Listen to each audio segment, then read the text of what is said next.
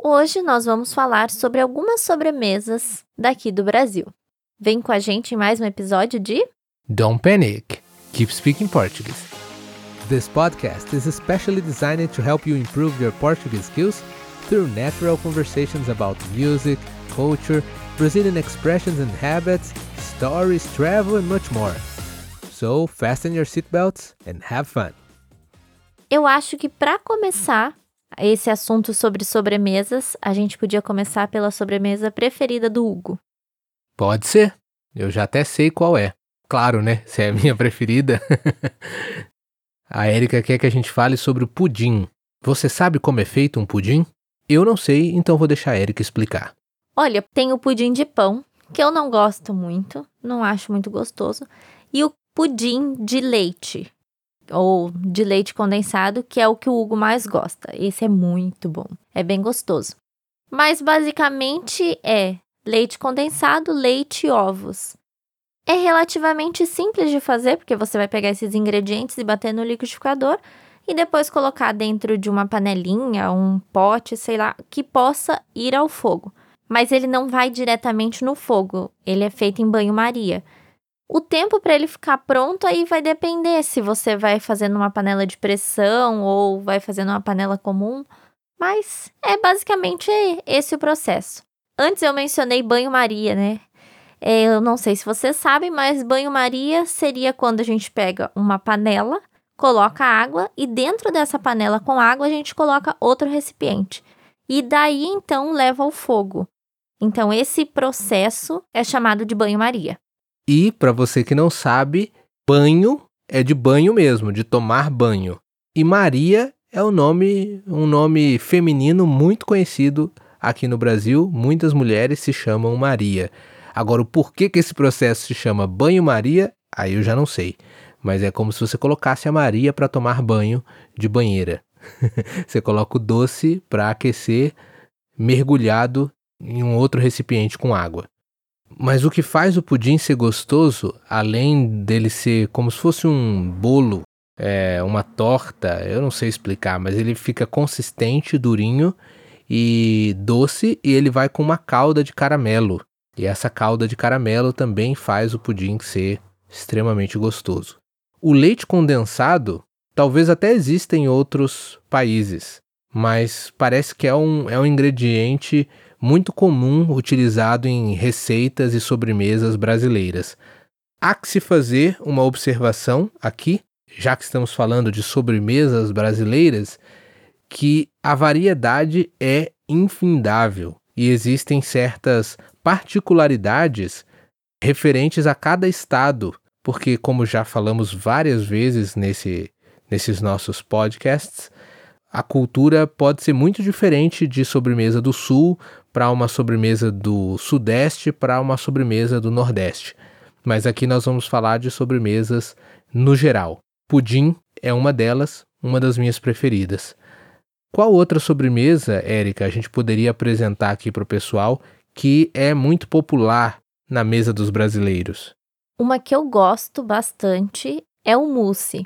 Eu gosto muito do mousse de maracujá, mas o Hugo não suporta nem o cheiro do maracujá, então eu não posso fazer em casa mousse de maracujá. Só posso comer quando eu vou à casa de alguém e tem ou em algum restaurante. Mas o mousse também, o que deixa ele gostoso, assim como o pudim, é que ele é feito com leite condensado. É, só provando a minha teoria de que o leite condensado é um ingrediente muito popular nas sobremesas brasileiras. O mousse é muito fácil de fazer. É leite condensado, creme de leite e o suco de alguma fruta. Como o Hugo não gosta de maracujá, eu normalmente faço mousse de limão. Então é leite condensado, creme de leite e o suco do limão.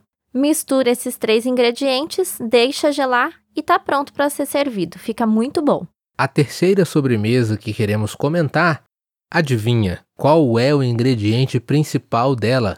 Mais uma vez o leite condensado. Recentemente eu ouvi dizer, não sei se é um estudo real ou é só uma impressão, mas parece que algum estudo foi realizado, alguma pesquisa revelou que essa sobremesa que eu vou citar agora é quase uma unanimidade entre todos os estrangeiros que provam sobremesas brasileiras, que é o brigadeiro. Com certeza você já ouviu falar do brigadeiro brasileiro, que basicamente é também leite condensado com chocolate em pó ou chocolate derretido ou achocolatado, misturado e esquenta ali no fogo, não em banho-maria dessa vez, diretamente no fogo. Ele fica durinho, deixa esfriar, faz as bolinhas ou nem faz as bolinhas. Pode-se comer também o brigadeiro de colher, que é muito mais fácil, inclusive, do que o que é enroladinho. Acho que vai manteiga também no brigadeiro. Para ficar bom, vai manteiga.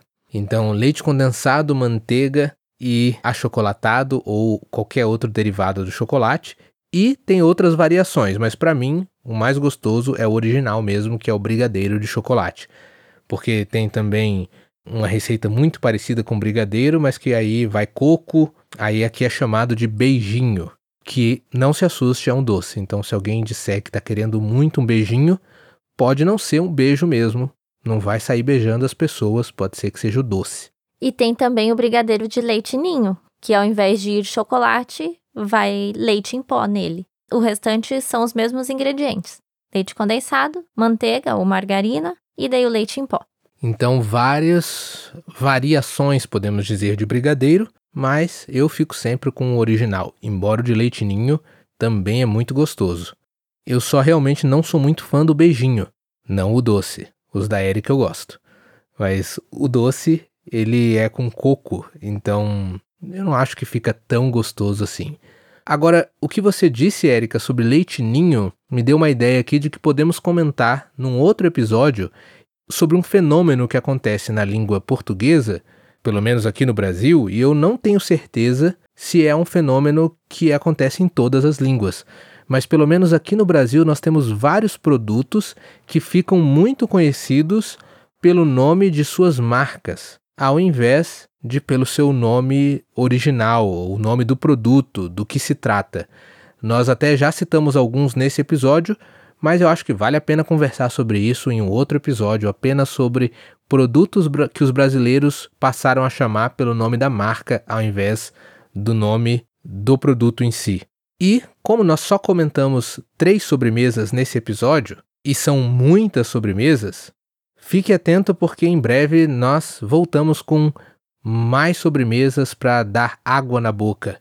E além de sobremesas para dar água na boca, eu quero deixar você curioso para saber, ou curiosa, para saber que sobremesa nós comemos muito aqui no Brasil, mas que descobrimos que é até remédio ou comida de doente em outros lugares.